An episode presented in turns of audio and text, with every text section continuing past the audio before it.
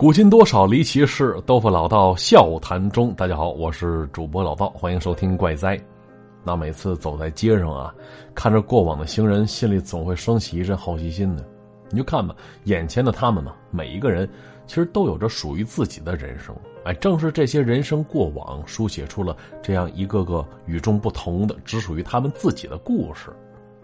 而他们那些故事啊，其实旁人很难看到。多说只能看到一些细枝末节，在哪能看到呢？嗨，微博啊、知乎啊那些相对匿名的地方都是不错的选择呀。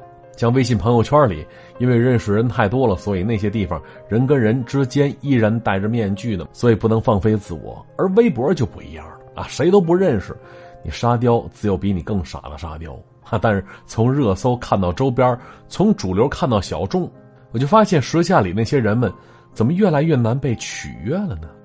前段时间看到一个统计啊，说那个港产 TVB 出品的一些电视剧里边那台词，哎，出现率最高的，以前不是那句啊，做人就是要开心，我下面给你吃啊，哎，这句话听上去一点不陌生是吧？而现在改变了，变成另外一句了，什么呢？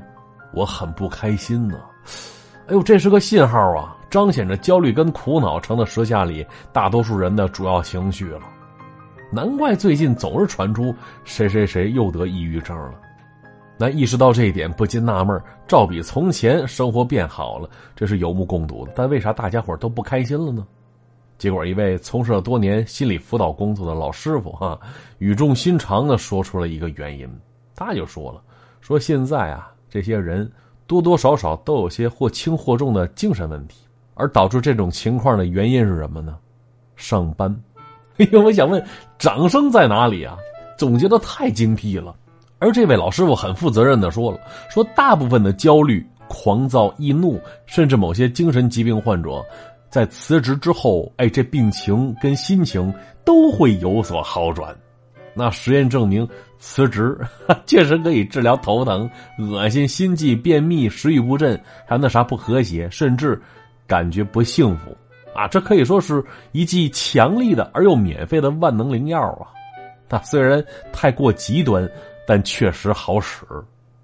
但是啊，咱得提醒一句，这药有副作用，副作用一般会在一个月之后慢慢显现。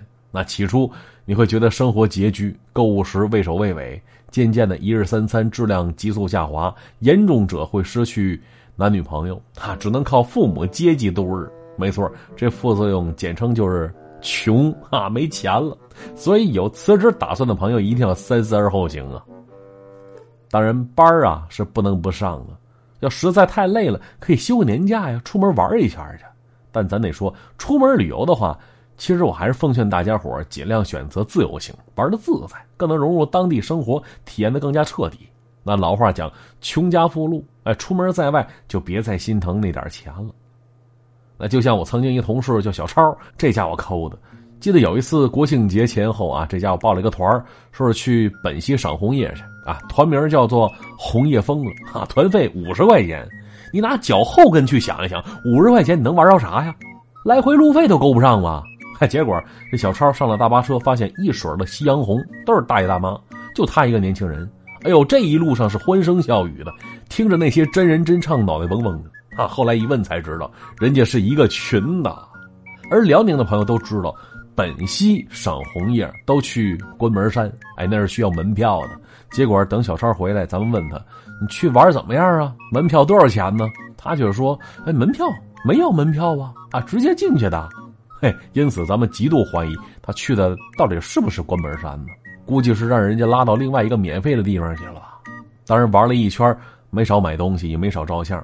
跟那些大爷大妈是扯着纱巾照了一组又一组啊，真是入乡随俗的孩子呀！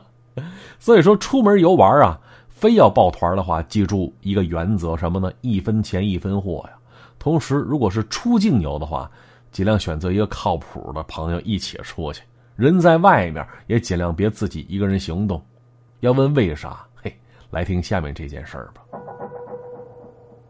那要说时下里正值结婚旺季，你看嘛，一波波年轻男女从婚姻殿堂走进了激情洞房了啊！之后是顺理成章要去度个蜜月，哎，目的地呢，好多人都会选在阳光沙滩、椰林树影的度假胜地啊，毕竟就现在走出国门不仅方便，而且便宜。就那些东南亚国家，呃，鸡头白脸玩一圈啊，其实跟在国内一些地方的消费差不多。所以呢，很多结了婚的两口子都会把蜜月定在那边啊。比方说这大刘跟甜甜，还这俩人通过介绍认识，相处半年之久啊，感觉不错，于是说登记结婚。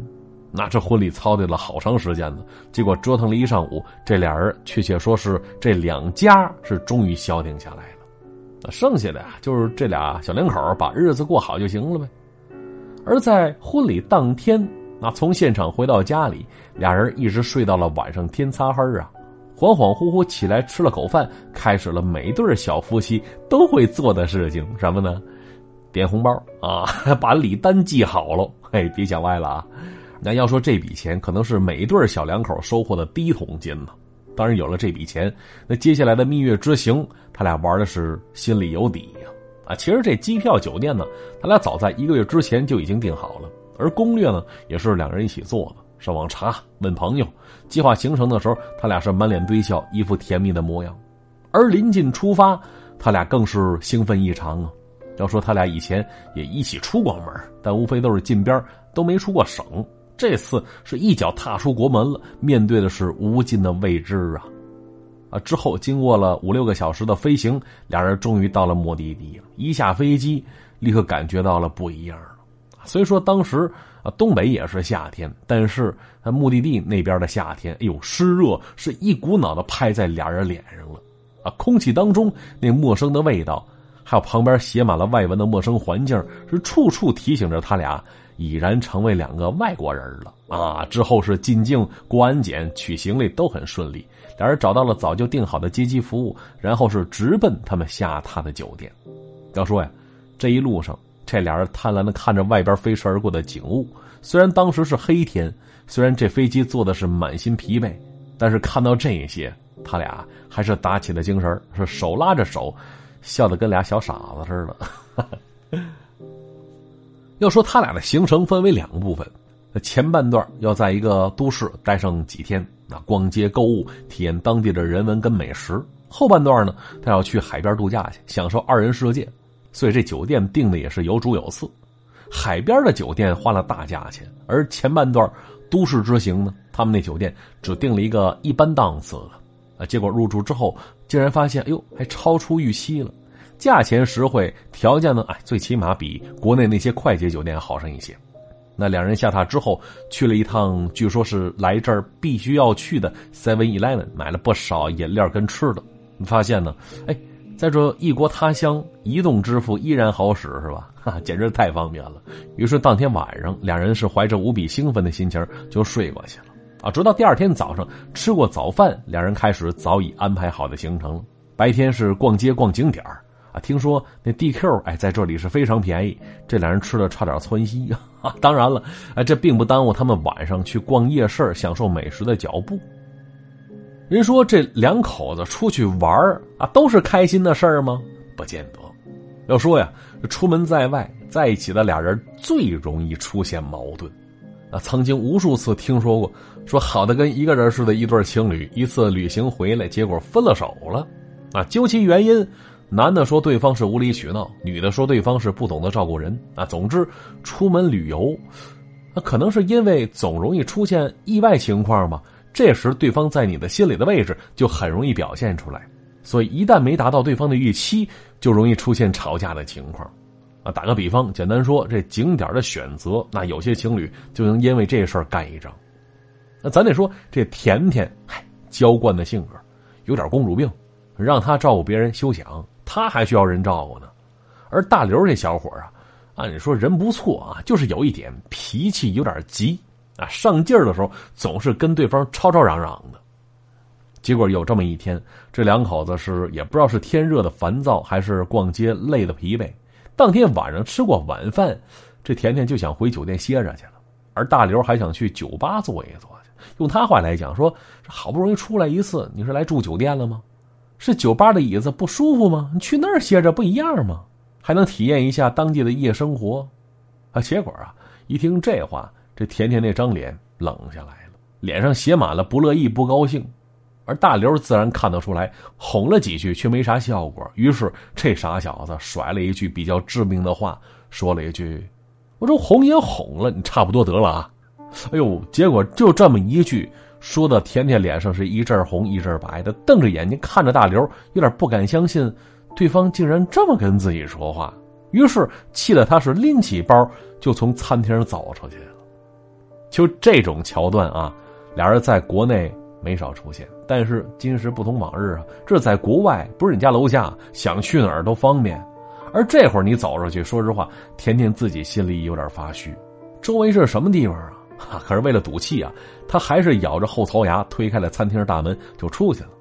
当然了，他本想着大刘能追出来呢，然后再说两句软话，这俩人就顺理成章再重归于好了。可这回呢，失策了，也不知道大刘他哪根弦没搭对啊。脾气一上来，压根没追出去，任凭自己媳妇儿一股脑撞进了外面那个陌生的城市。要说这就麻烦了啊！搁甜甜来说，傲娇的性格，让他回去找大刘，那是一百个不可能啊！可此时该怎么办呢？甜甜心说：“这活人还能让尿憋死啊？这里手机支付到处可用，有钱在手还怕什么呀？”于是是当即招了招手，拦停了一辆出租车。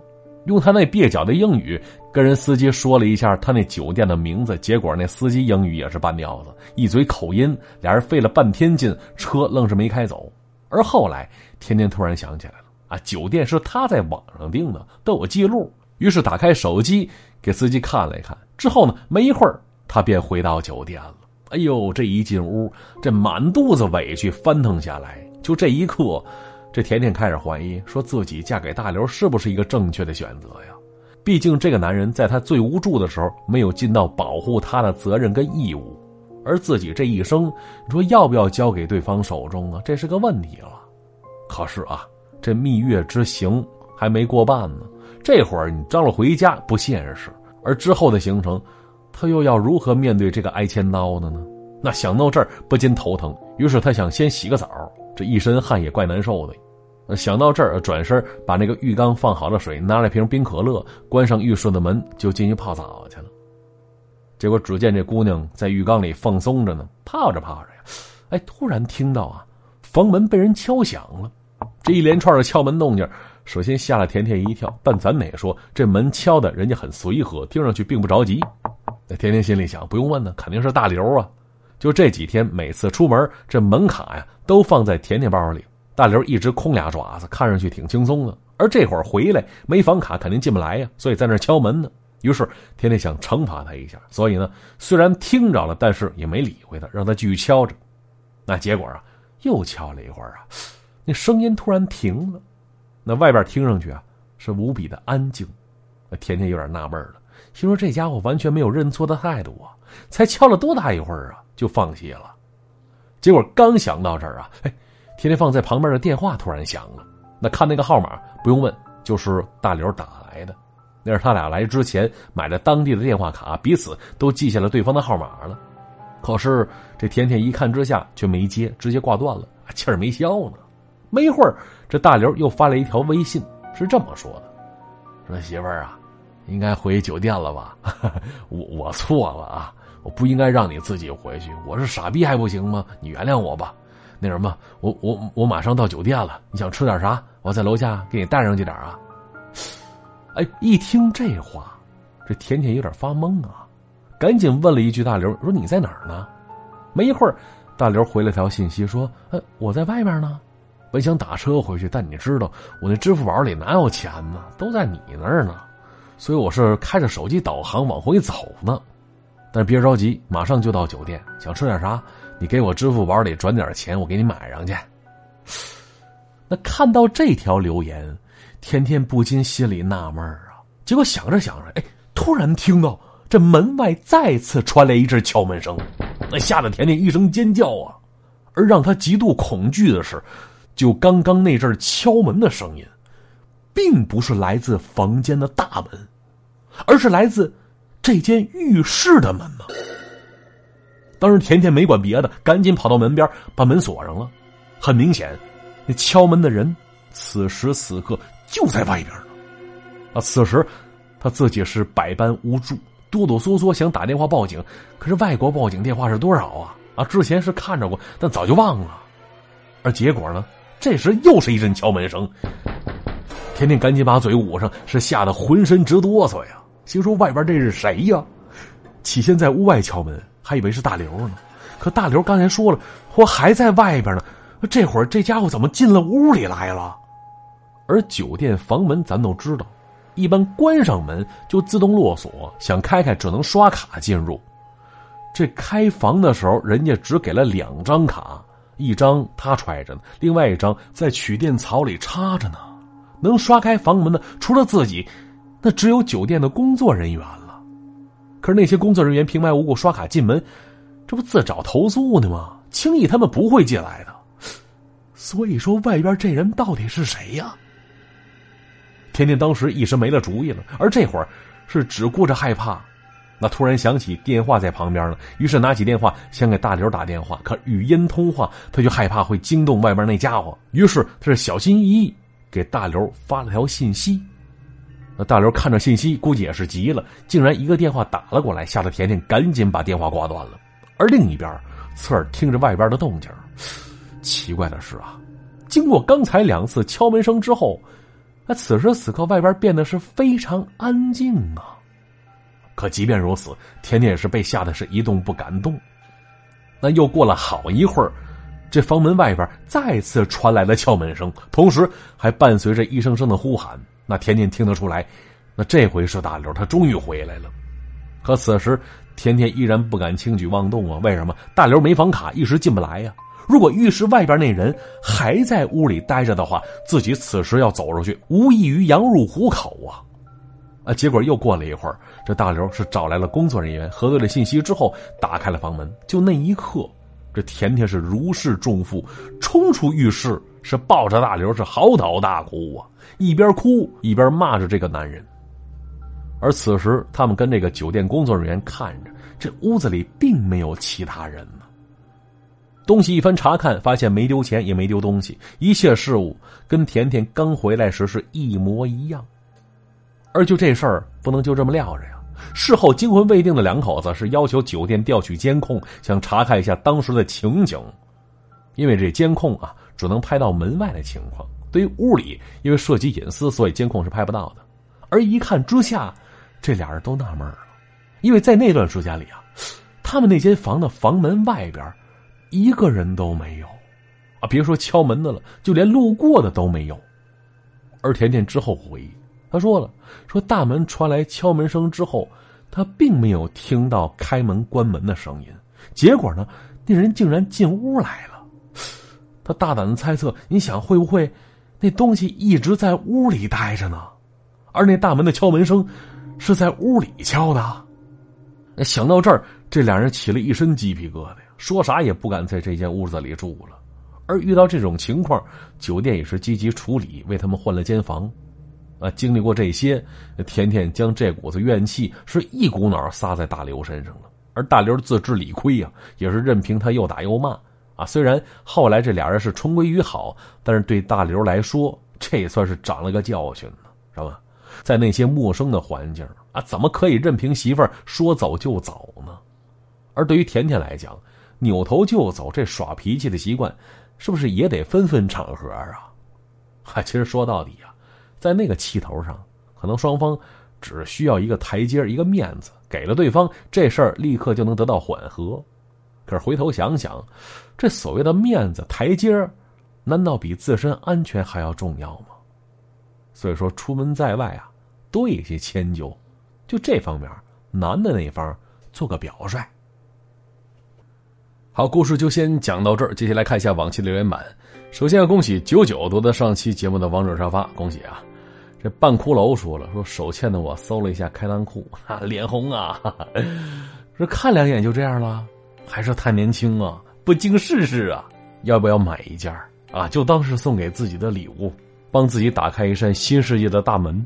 哈，如果这样的话啊，那我就得提醒你了，买这东西千万别忘了使用省钱小助手啊！网购省钱就靠它，省下钱来随便花。要说现如今很多朋友都憋着劲儿呢。盼着这个双十一的等待的同时，也别忘了把省钱神器加上。为你在打折的基础上再省下一笔。据说啊，就现在这款省钱神器已经调整了返利比例了啊，相比过去省的钱更多，返的利也更多了。那如此这般，还有什么不用起来呢？使用起来非常方便。微信添加幺三二六零四五九九六零幺三二六零四五九九六零，添加成功之后，按照步骤一步步来，就可以得到返利优惠。商品商家都不变，变的只有价格，实打实的优惠呀！而且淘宝、天猫、京东、拼多多都可以使用，省钱黑科技，赶紧来添加幺三二六零四五九九六零幺三二六零四五九九六零，感谢各位支持。好，再来看其他朋友留言，雪儿蜜大声上美软装他说了，说一直想去外边玩一玩，可惜老公是死宅啊，我辛辛苦苦做了攻略，一直没去成，现在只能在家里坐着听老道的故事了。哎哎，这种男人我见过。两口子度蜜月，就只去了趟周边的水库，吃了顿河鱼。之后一过多少些年，基本上没离开过本地。那别人都问这媳妇儿：“你蜜月去的哪儿啊？”他只说去了趟海边啊，哪个海边啊？他说就那个波涛汹涌的，还挺有名的，叫什么？啊，记不住了啊。姑娘，你不想成为这样的吗？这一二三四五六七八九，这是我电话说了。说老道，以前我一个人听。我现在结婚了，带着我老公还有肚子里俩宝宝一起听，从头到尾重新听了一遍。你能不能念念我的评论呢？如果念了的话，我会超级幸福的。哎呀，姑娘，别这样，老公给不了你幸福吗？为什么要到我这儿来寻找幸福呢？我这真真做不到啊！我只能给我媳妇儿幸福啊！再说了，都俩孩子了还不够幸福呢。哈哈，好，留言就先看到这里啊。那想跟老道私下交流的，可以添加我的个人微信，是主播老道四个字的全拼，再加上五二幺，我在微信上等各位。那今天节目就到这里，咱们下期再见，拜拜。